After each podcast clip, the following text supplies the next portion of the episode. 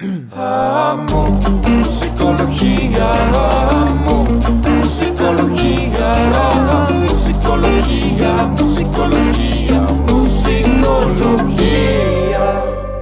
Buenos días, buenas noches, buenas tardes, buenas mañanas, madrugadas o la hora que sea Bienvenidos. a Musicología, un episodio más. Y nos salió más coordinado de lo que nos había salido nunca, ¿eh? No, no, no. Ya esto, esto se está haciendo. Lo andamos manejando, pero a la perfección. Pero bueno, para los que nos ven en YouTube, en el intro siempre ponemos de inicio este, un, el, el intro junto con nosotros escuchando la canción. Correcto. O sea, por si se preguntan qué hacíamos mientras están viendo el intro, para los que lo ven en YouTube, pues estamos escuchando la canción. Correcto. Pero hoy pasó algo raro. Hoy solamente estuve yo. ¿Por? Y eso porque tenemos el lujo de tener un invitado el día de hoy que nos viene a platicar un poquito de su música y conocerlo un poquito más el proyecto que tiene. Y están viendo a los dos integrantes de, de esto. Está Mikolai Mikolai Lesinski. Lesinski y Pablo Schmal. Entonces nuestro buen Pablo nos va a platicar un poquito de un proyecto que tiene, de una canción que salió hace algunos días. Pues el Eh, viernes pasado. el viernes pasado con, la, con el grupo que se llama Bogart, que son estos dos, que justo le decía a Pablo, lejos de caer en estas cuestiones de, de, de ser generalistas o, o caer mal por cuestiones eh, étnicas, eh, ninguno de los dos nombres creo que nos lleva a la imagen de las personas que son Están medio raros dentro los de Bogart. ¿no? Y aparte nos lleva a esta colaboración. A ver, platícanos un poquito, Pablo. ¿Qui- ¿Quiénes son Bogart? ¿Dónde nace un poquito esto? Pues básicamente Bogart somos yo y Mick. Mick no va a hablar mucho hoy porque... Trae un problema de garganta. Sí, le, le duele la garganta y además como el español como que apenas lo está agarrando, entonces no Correcto. casca muy bien. Para los que nos están viendo Mick, en Spotify o, o escuchando, Mick en realidad sí está aquí, pero es un standy. O sea, es un Mick de cartón, Es un mic de cartón. tamaño real. Correcto. El cual tuvimos que acostar un poquito sobre la mesa porque La estaba toma muy no nos alto y daba. no, no daba en la toma. Entonces lo tuvimos que acostar un poquito. Oigan, pero este mic en específico de cartón, eh, si se meten en las redes sociales de Bogart, los hará reírse bastante. Porque Sí. tienen toda una onda de unas eh, fotos que tomaron. Porque Mick ahorita está en, En Hong Kong. en Hong Kong. Y entonces, este, Mick conoció Torreón y Pablo estuvo en Hong Kong Sí, ahí, Este- hemos, ahí hemos andado. este, recorriendo. Entonces, muy lo- productivos. los invito a, a que conozcan este, estas fotos porque la verdad están muy divertidas. Pero bueno, nos acompaña Mick de esta forma. Entonces ya escucharon, eh, los dos integrantes son Mick, este, que está en Hong Kong, y Pablo, acá en México, pero se conocieron, Nos conocimos en Londres, ¿ok? estudiando producción musical. Este, y desde ahí empezamos a. O sea, desde ahí nació Bogart.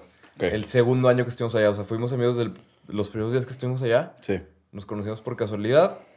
Y este, y de ahí salió Bogart. Y de ahí empezamos a.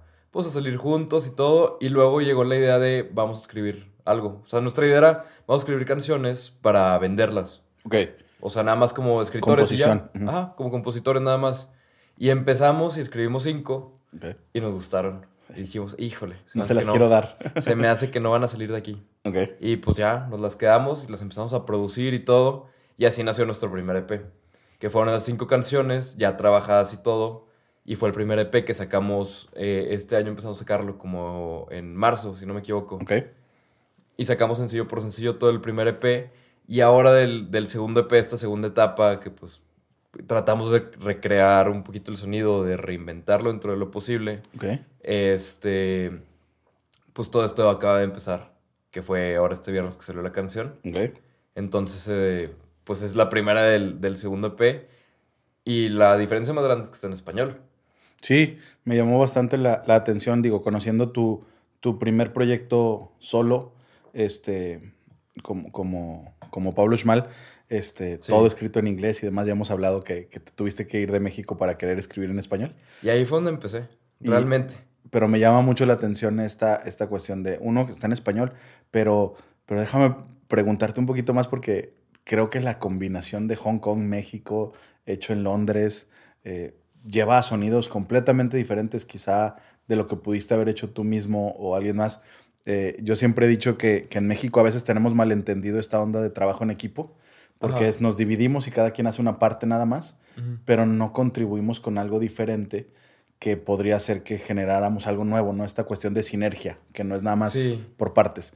Sé que cada uno tendrá más influencia dentro de una parte de la producción o el, escri- el escribir la rola o demás, pero me llama mucho la atención cómo es que dos personas de backgrounds tan diferentes pueden congeniar, ponerse de acuerdo o buscar el mismo sonido. ¿Qué tan difícil fue que los dos quisieran el mismo sonido, siendo que venían de lugares tan diferentes?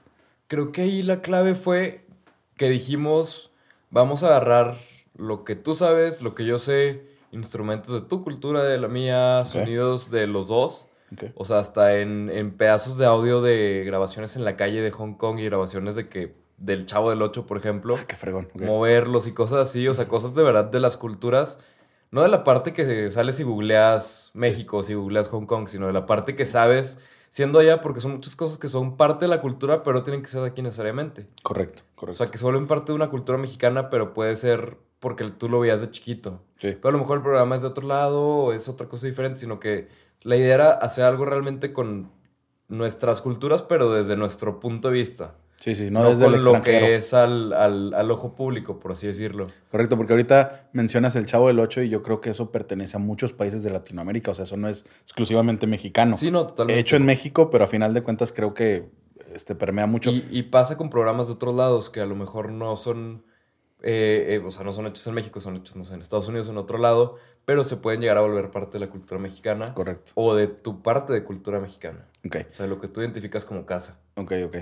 Y platícame un poquito como de quienes no conocemos Bogart, ¿con qué artista pensaste la influencia de los dos o eh, ¿De qué, son, dónde- qué tipo de sonido estaban buscando? La idea cuando empezamos Sí. fue, vamos a hacer reggaetón chino. Ok, suena O sea, divertidísimo desde ahí. La, la idea era, pues, reggaetón, lo más latino que estaba sonando en el momento y lo más latino que está sonando ahorita y todo. Ok, Entonces fue ponernos este reto de, vamos a hacer pop, ok, porque con todos los géneros te puedes escudar en, ay, es que es tal. De que, o sea, el éxito comercial te puedes escudar en cualquier género, sí. menos en el pop. ok. Porque para que algo sea pop, tiene que ser popular. Entonces, Muy bien. si no es popular, no es pop. Y no te salió. Y tienes que seguir tratando. Ok, qué interesante. Entonces, para nosotros la idea de hacer pop fue más un reto personal de... Que digo, sigue siendo reto personal y seguimos tirándole a eso. Algo que guste. A de las algo masas. que guste. Ajá. Digo, o sea, no necesariamente a todos, todos, pero algo que sea, que se pueda volver popular. Ok. Y eso es lo que estamos tirando y es lo que seguimos intentando hacer. Este. se nos hizo un reto interesante porque es como un reto muy medible. El cómo le fue. Ok. Los números ahí están. Ok. Y también por eso empezar en inglés. Para poder abarcar más. Entonces, sí, la Público. idea fue empezar en inglés porque, digo, para empezar yo ya traía esta onda que escribía en inglés. Sí. Entonces, de ahí empezamos en inglés y empezamos en el primer EP, si hay alguna que otra canción que tiene pedazos en español. Ok. Que tiene un verso en español, un segundo Sí, un y- segundo verso, un coro en español, cosas así, tratando de meterle un poquito de combinación. Y ahora para el segundo EP dijimos, ¿y si metemos también canciones totalmente en español? Ok. Que estuvo interesante porque de hecho, o sea, la- esta, la Sombra, era una canción antes que se llamaba Round and Round. Y la trabajamos, la grabamos y todo, y dijimos, ¿y si la tratamos de traducir? La traté de traducir y no jalaba. Ok. Entonces dije, no, pues lo voy a volver a... O sea, la voy a reescribir, pero mucho de la melodía de voz, o sea, de la tonadita, se quedó.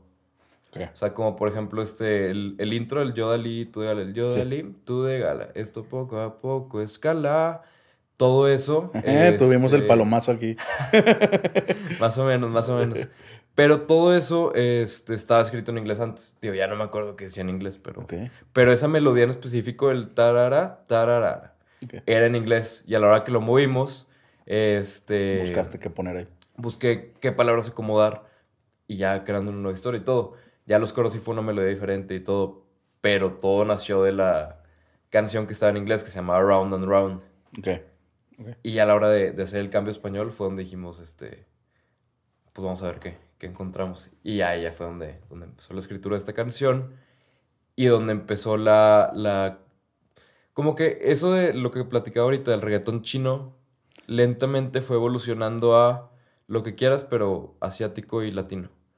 Ok, O sea, porque te iba a decir, la verdad, me dices que eso es lo que buscaban, te diría, creo que Sí. no llegaron a eso, llegaron a otros lugares y muy interesantes, pero no, no está tan claro este reggaetón chino quizá. Sí, no, te digo, o sea, esa fue la idea original, pero creo que eso después se fue traduciendo poco a poco en vamos a combinar tu cultura con la mía. O sea, en vamos a meter Si no lugares tan cliché quizá. asiáticos, más raros, ritmos latinos no tan conocidos, perfecto. letras en español, otro tipo de referencias.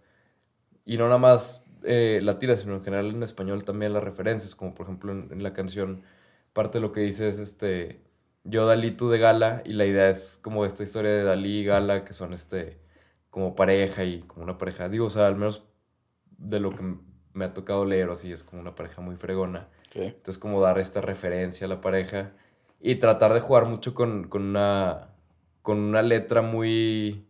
Pues que te dice más cosas, o sea, digo, al menos yo, yo opino, o yo traté de que la letra te diga más cosas de las que realmente estás Escuchando. escuchando en palabras. Claro. Entonces, por ejemplo, la- el primer verso es yo Dalí, tú de gala, y luego es esto poco a poco escala, Sí, yo por ti tomo una bala, sí. que es como, no, vamos despacito, y ah, claro que no. Ya llegamos hasta... Sí, sí, sí, ya nada que ver, o sea, los extremos. Sí, Esto poco a poco escala, yo por ti tomo una bala y tú también, que es como pues, los extremos. Y luego es como que tiene varias interpretaciones y hasta la verdad es que a la hora de escribirlo, como que estaba consciente de que no está siendo claro y dije, me gusta. me Sí. agrada, me agrada. Porque dice, este, tú aquí acompañada, tanta perfección es mala, tienes ojos de mandala, te ves muy bien. Sí. Pero entonces ahí puedes entender. O sea, digo, yo cuando lo escribí inicialmente lo pensaba como en tú aquí acompañada de. Yo merengues, ¿no? Conmigo mismo, sí. Este, pero también, como que después de que ya estaba hecho, lo vi desde el lado de. como si alguien estuviera con alguien más. Y de hecho, pronto va a salir un video que es este todo dibujado, o sea, es animado, Ok. pero animado a la antigüita, o sea, de cuadro por cuadro y Ok. van haciendo que los personajes, así como con las caricaturas de Mickey Mouse, Sí, sí, sí. que ponían así, que iban moviendo y, y iba avanzando así Mickey Mouse uno por uno, pues este, Ese es el estilo del video. ese es el estilo del video que, que va a ser animado y es cuadro por cuadro y es esta como historia alternativa, es una combinación entre la historia que yo pensé con la historia que después me di cuenta que también se podía entender de ahí. Ok. Porque también, o sea, por ejemplo, en el precoro dice quién, quién está a tu lado, quién, quién te ha atrapado. Y yo cuando lo escribí, yo estaba pensando como, como de, desde mi punto de vista, así como, como medio de cotorreo, ¿no? Así Sí. como de quién, quién, eh. Ah, mira, lo que logré Ajá. Pero si lo piensas del otro lado, como que todo se acomoda A que es otra persona. a que sea otro güey, sí. Sí. Entonces, este, la idea del video fue jugar con, con Con estas las dos dos. ideas. Ok.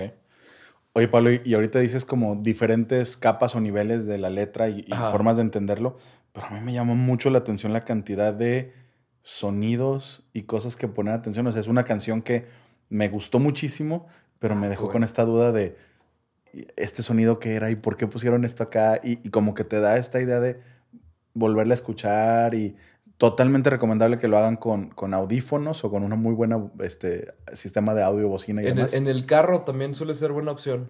Porque me parece que tiene muchos de estos soniditos que dices. Muchos detallitos Sí. chiquitos que le pusimos. Y está súper interesante eso. A, a- digo, a mí me sonó a, a algo que estuvo pensado, que estuvo armado y no fue nomás una canción que salió por sí solo. O sea, se nota la intencionalidad de, de todos los soniditos. No es nada más avienta ahí algo para que suene. Es, es que realmente, Borrego, lo que pasó fue que, digo, o sea, en cuanto a producción, o sea, esta canción yo la hice cuando, en una vez que, que vine a México, todavía estudiando ya, vine como dos semanas, no me acuerdo ni cuándo fue, pero aquí fue donde la hice. Y así me salió de esas que salen en Completa. la 30 canción. minutos, así de repente dices, Ok. ah, caray, ¿cómo? ¿Qué fue En ese entonces era Round and Round, la que te contaba ahorita. Sí, sí, sí. Que en ese, o sea, en ese entonces eso fue lo que salió.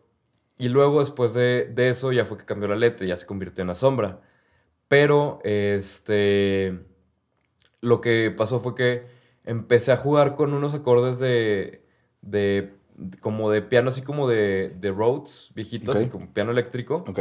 Que aparte esos pianos están fregones. Digo, obviamente aquí estamos hablando de samples, pero lo que funciona... O sea, una vez me tocó ir a un estudio en, en Londres donde tenían uno real Y, de, y como que lo estaba viendo y el que el ingeniero de grabación como que me vio viéndolo, me dijo, ¿sí sabes cómo funciona, no? Y le dije, No. no, ni idea. Entonces abrió la tapa, son como metalitos, como las guitarras que tienen pastillas para agarrar el sonido Sí. de, de la cuerda, de la vibración de la Sí. cuerda. Aquí son como metalitos, piensa como en una marimbita como de bebé, de esos de xilófonos. Sí, sí.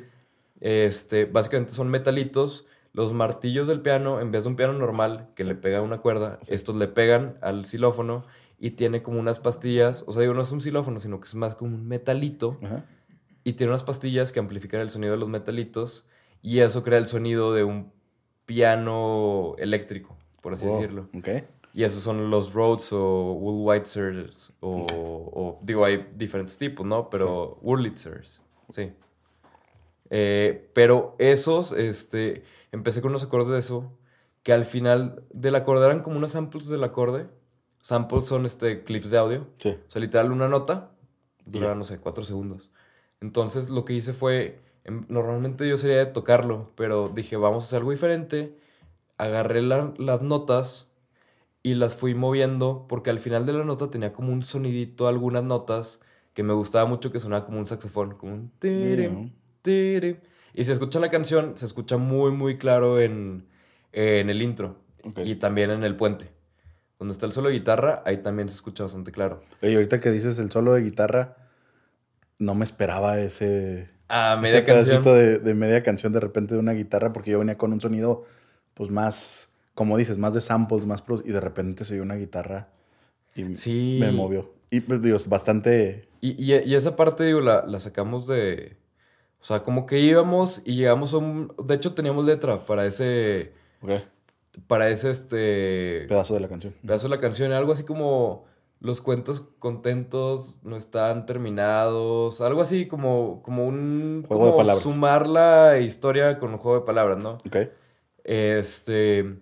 Y llegamos y cuando lo grabamos, porque lo grabamos y todo. Y como que, o sea, le dije a Mick, le dije que. Que ese te hace, me dijo, creo que es mucho. Me dijo, siento que, que ya necesitamos que te calles un rato, güey. le digo, pues sí, estoy de acuerdo, yo Vámonos también. a la música un ratito. Entonces me dijo, oye, ¿y si agarra la guitarra? Le dije, va, a ver qué sale. Entonces ya agarré la guitarra y empecé a solear. Estuvimos, no sé, tres horas con el mismo pedacito. O sea, Mick ya salía, iba por café y regresaba mientras Tú yo seguía con la guitarra ya así sudando, así, la gota gruesa. Ya no podía, pero eventualmente llegamos a una toma donde salió lo que está en la canción, que nos encantó, que aparte el tono de la guitarra que, que salió ahí, nos encantó a Mick y a mí. Sí. Y creo que de Mick y mía es la canción favorita. Ok. O sea, no, o sea, al menos hasta ahorita, las que han salido hasta ahorita, Sí. yo creo que es la de las favoritas o de las que más cariño le guardamos. Porque luego muchas veces pasa que cuando sacas una canción, pues ya para el momento que sale, la has escuchado Sí, sí, sí. 200, 300 veces, Y mientras la hacías, sí, Sí. ya. O sea, te la sabes al derecho y al revés y te cansa. Y creo que esta es una de las canciones que, Todavía no logres. que to- todavía no nos cansa. O sea, sabemos que va a llegar ahí porque es natural. Digo, pero pues a final de cuentas la idea es hacer algo que disfrutas no nada más cuando lo hiciste, ¿no? Que lo puedas Sí, disfrutar cada no, vez que porque lo... aparte imagínate que en el mejor de los casos le va bien, Sí. tócala todas las noches, sí, sí.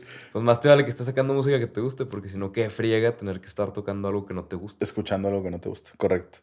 Oye, Pablo, y regresando un poquito a, a esta cuestión de la multiculturalidad de Bogart, Ajá. este... ¿qué, qué es- crees que sería lo que aportó Mick más allá de la cuestión musical, más allá de la cuestión técnica, más allá de, de, de la parte del negocio de la que se encarga él o de la parte Ajá. musical? Este, que aporta una persona de Hong Kong a un proyecto con una persona de México. O sea, ¿cómo culturalmente dirías, este, digo, yo, yo pienso en quién aporta más la estructura o quién es el que presiona un poquito más o quién es el más creativo o pensando en esto, digo, más allá de caer en, ah, sí, es que los mexicanos somos así contra los de Hong Kong, Ajá. más como ustedes dos en específico, ¿cuál es el rol que cumplen uno y otro? ¿Cómo lo describirías lo que aportó Mick, por ejemplo? Yo como lo pondría o como lo he, lo he aprendido a, a identificar, porque pues es complicado, porque pues metes dos güeyes a un cuarto a hacer música y, trata de descifrar después quién, quién, ¿Quién fue hizo qué? Sí, claro, claro. Entonces ahí, o sea, es complicado, pero básicamente en general yo creo que los roles más fuertes que, que jugamos Mickey y yo en Bogard es, yo soy el productor de la nueva escuela y Mickey es el productor de la vieja escuela. ¿A qué me refiero con Sí, esto? venga. Los productores de antes eran los que metían a la banda al estudio y ellos le decían, más de esto, trata esto, esto no me gusta, muévele aquí, muévele acá. Pero ellos realmente no, no era como que hacían algo. Y digo, hay muy buenos ejemplos de productores así como Rick Rubin o, o gente así que esa es su especialidad. El te digo por dónde o le muevo al sonido hasta que me guste. Sí, es estilo un coach deportivo. Yo no participo, pero Sí, más como dirijo. un técnico desde la banca de Sí, para allá, Te dirijo. para acá, cambio aquí. sí. Básicamente. Y los productores de la nueva escuela, como por ejemplo Calvin Harris, Nick. Murphy, mucha gente, este, sobre todo de los que para tocar en vivo tocan como DJs, que son en realidad, digo, sorpresa, sorpresa, pero sus DJs favoritos suelen ser productores, Son más bien, productores, sí, sí, sí. que es... Se venden como DJs Se venden es como que DJs porque van a tocar como DJ, Sí. pero realmente en el estudio producen y, ellos hicieron el sonido. y ya. Claro. Ajá, entonces es esta combinación entre productor de la nueva escuela que es el que produce, el que toca, el que graba, o sea, el que hace la música, o sea, que su jale de productor es hacer que la canción exista, Ok. Contra el DJ, digo, contra el productor de la vieja escuela, que su jale es administrar la canción y hacer que sea lo mejor posible. Ok. Entonces, este nivel como de, de control y de supervisión extra cambia mucho el resultado. Ok. Al punto de que yo también ya para mis canciones muchas veces la mando a amigos míos productores antes de sacarla a decirles qué les parece, Sí, sí. dónde le muevo. Si estuviera un artista grabando esto. ¿qué le dirías? Entonces, por ejemplo, yo siempre se las mando a Mick, se las mando a, a, a Dax, a Dax Dani, que les recomiendo su música. Este, porque aparte eh, Dax tiene una cosa que se llama Perfect Pitch, Ok. que es que cualquier nota que oiga te dice qué nota es y te dice si está en afinada. Ok. Entonces, El oído la- educado para los que no sabemos de música. Sí, sí, sí. Entonces, este, que aparte se supone que es raro eso, ¿eh? O sea, se supone que naces con perfect pitch. O sea, no es algo educado. que... Digo, hay, hay mucha controversia sobre eso, pero en general se supone que, que es algo con lo que naces. Este, y también cuando cantas las notas, te sale exactamente la nota, o sea, si pones un afinador y cantas la nota, sale exactamente afinada. Ok. Este, entonces a él se lo... O sea, no es raro que, que Es le mande las canciones de Es que... tu control de calidad. Sí, de que, oye, ¿qué, qué tal suena? Está en Y ya me dice, no. oye, no, esta nota, este, súbela un semitono o algo que sea, ¿no? Ok, ok. Y ya ahí me ayudan. Pero ya como que desde ahí fue donde aprendí esta parte de pide ayuda, pregunta más. No, no, y está padre porque se complementan, como dices. Sí. Uno tiene más la habilidad de unas cosas y otro de otra y van puliendo el, el- el producto. La verdad es que este, se oye súper interesante desde teóricamente, ¿no? Las personas de diferentes culturas conociéndose en otro lugar, tratando de hacer música de sus culturas, pero terminando creando, porque lo escuchas y no me suena estereotípicamente mexicano, latino y estereotípicamente este, asiático. Me suena como más universal, como más Ajá. de todos, como más este, combinado, ¿no? Este, lo cual me parece bastante interesante.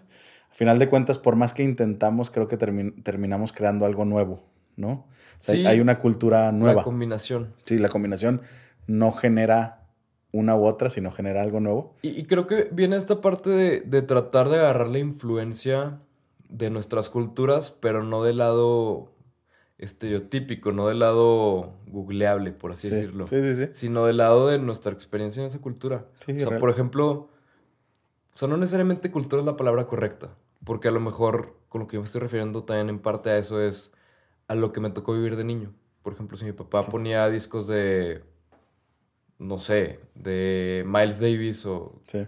que digo, por dar un ejemplo, creo que nunca puso un disco de Miles Davis, Pero creo que que ese, era yo, ya después. Sí, sí, sí. Pero, este, ¿cómo se llamaba? De Louis Armstrong. Louis Por Armstrong. ejemplo, digamos que mi papá ponía, y sí, eso, eso sí, sí le gustaba sí, sí. mucho. Digamos que mi papá ponía discos de Louis Armstrong. No es algo mexicano, no es algo que venga de la cultura mexicana. Pero es algo tuyo. pero es algo mío, algo que yo me acuerdo chiquito escuchando Louis Armstrong. Claro. Por ejemplo, no sé, viendo Scooby-Doo. Scooby-Doo no es mexicano, ni viene de la cultura mexicana, pero es algo que yo identifiqué después como, pues es parte de mí, de mi niñez. De tu historia. claro. Entonces la idea de, de lo que, o sea, de, de Bogart y de la combinación no fue nada más agarrarlo, pues la parte estereotípica, la parte googleable, como Sí, decía, sí. sino agarrar la parte de tu experiencia viviendo ahí. Sí, que digo, Hong Kong también, pues digo, Hong Kong fue colonia británica hasta el 98, creo.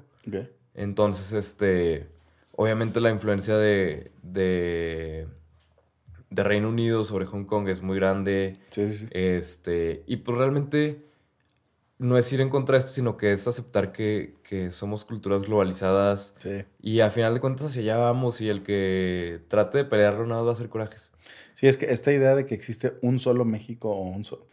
Es, es- es muy subjetivo, ¿no? Porque creo que en realidad todos estamos, como dices, influenciados por muchas cosas y tenemos nuestra propia historia y no deja de ser mexicana porque yo nací aquí y porque esto fue lo que me influyó. Sí, No, no porque todo tenga que ser este, autóctono o todo tenga que ser de raíz, de un lado. que así. también tiene este, mucha utilidad el conocer esta parte de tu historia, pero pues dejarte influenciar por todo lo demás también, ¿no? Sí, claro, y digo que realmente no es como que en las escuelas mexicanas te ponen puros textos de autores mexicanos, Claro. latinos, de todo el mundo. El punto es, somos una, un mundo en globalización Sí. que se va unificando y hacia allá vamos y ojalá y hacia allá sig- sigamos yendo. Sí. Y a mí en lo personal lo que me emociona mucho de Bogart es algo que nunca había pasado porque no era posible que pasara. Sí. O sea, ¿cómo voy a estar trabajando un güey de México con un güey de Hong Kong?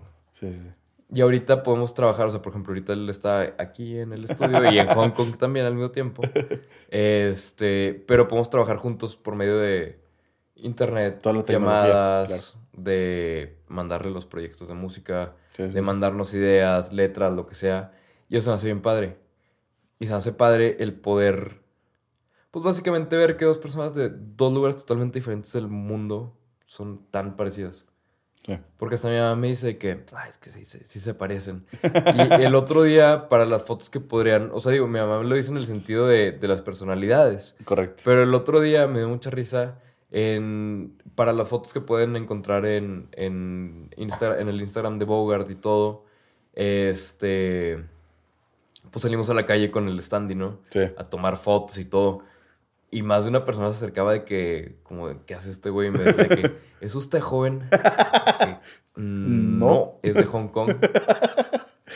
Y ya como que ya poco a poco se fue adaptando la historia, pero ya para el final decíamos de que, no, es que iba a venir y no pudo y, Es mi hermano. y anda- anda- andamos tomando fotos por eso.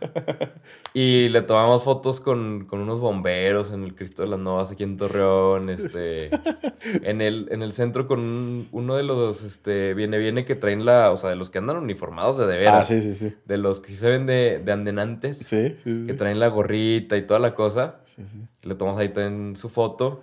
Este. Y, y la verdad es que fue muy chistoso que mucha gente me decía que, ay, ¿eres tú? Mm, No. No, no, no. No, no.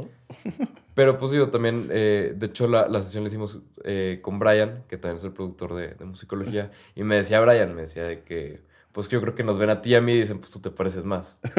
sí, sí, sí. Fue, fue como entre Sí. ustedes dos, si de alguien es familiar es tuyo. Sí, supongo. Entonces por eso preguntaban. Pero como que esta idea de, pues de hacer algo que no, no se había hecho antes por el simple hecho de que no era posible. Sí, sí, que la tecnología no lo permitía o tenían que estar físicamente en el mismo lugar. Oye, Pablo, y un poquito pregunta de una persona que, que admira mucho la capacidad que tienen ustedes de generar música, de escribir canciones y demás. Siempre me ha gustado escribir, pero esta parte de, de musical se me hace Pues sumamente ya no hace falta cantar las burregos y No, tus letras hombre. están muy buenas. Esperemos, este, yo, yo siempre he dicho que me hubiera gustado tener, como ya vieron en nuestro, uno de nuestros intros, este, o publicidad, me, me hubiera encantado tener esa habilidad, este, de cantar, pero ¿cómo es el proceso eh, eh, para ti, sobre todo de, de la composición? Escribes, ahorita me describías que había sido otra canción esta de, de Asombra y luego se convirtió en esta. ¿Normalmente así es el proceso? ¿Primero haces la música y luego, o intercambiable, o, o tienes una forma? No, siento que como caiga. O sea, por ejemplo, en, en el caso de Asombra, sí fue así. Fue.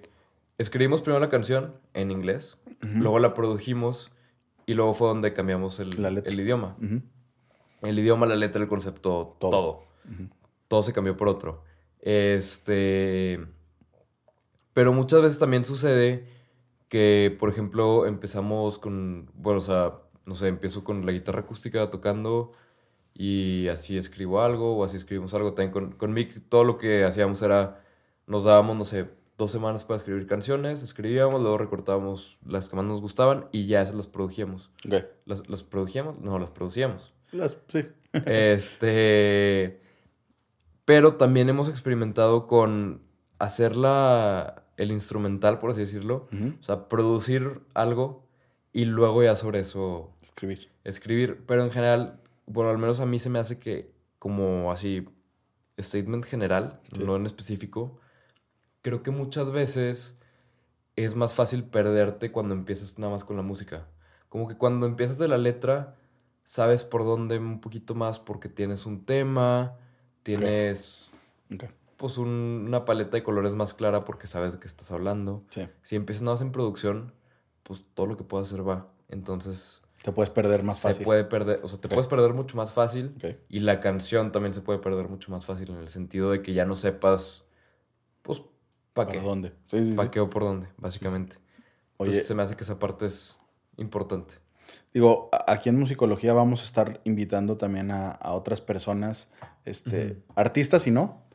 Sí. Este, sí. Porque la idea Artistas es, y demás rubros. y demás rubros que nos parece interesante como la influencia que ha tenido la música en ellos y también esta parte de, de psicología, pero nos, nos gustó la idea de empezar con presentando el, el proyecto de Bogart, porque a final de cuentas de ahí viene todo. O sea, la idea de hacer este podcast viene de la- tu, área musical y querer Sí. platicar de esto con alguien más y de, de las sesiones donde platicábamos tú y yo y luego queríamos compartirlo con otras personas, pues a lo que habíamos llegado, donde habíamos llevado la conversación. Entonces, Ajá.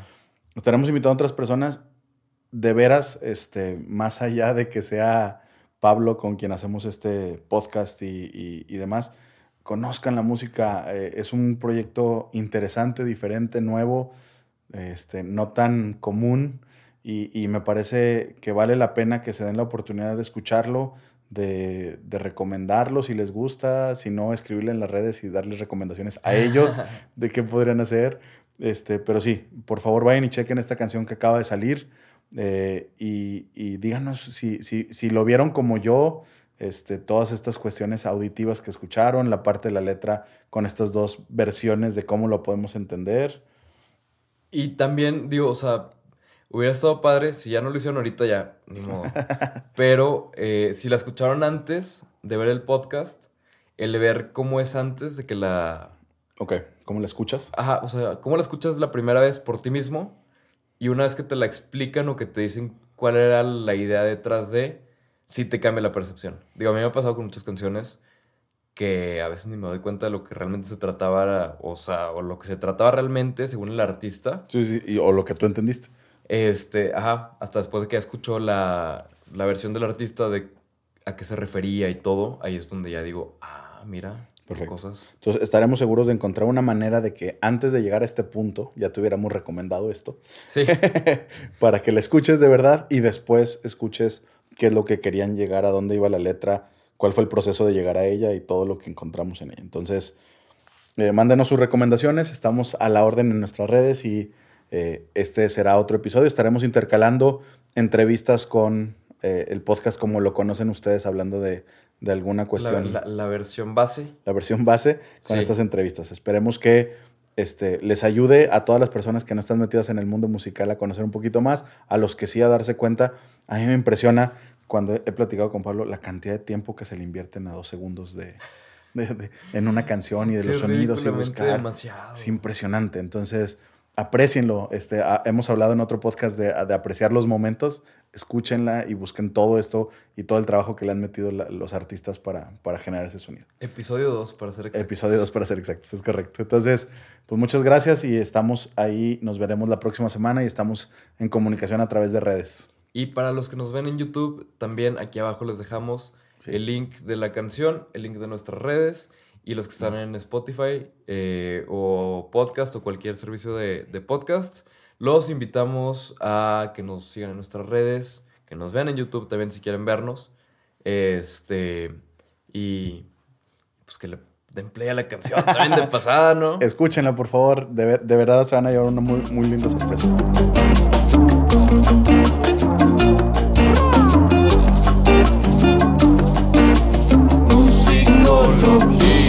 go.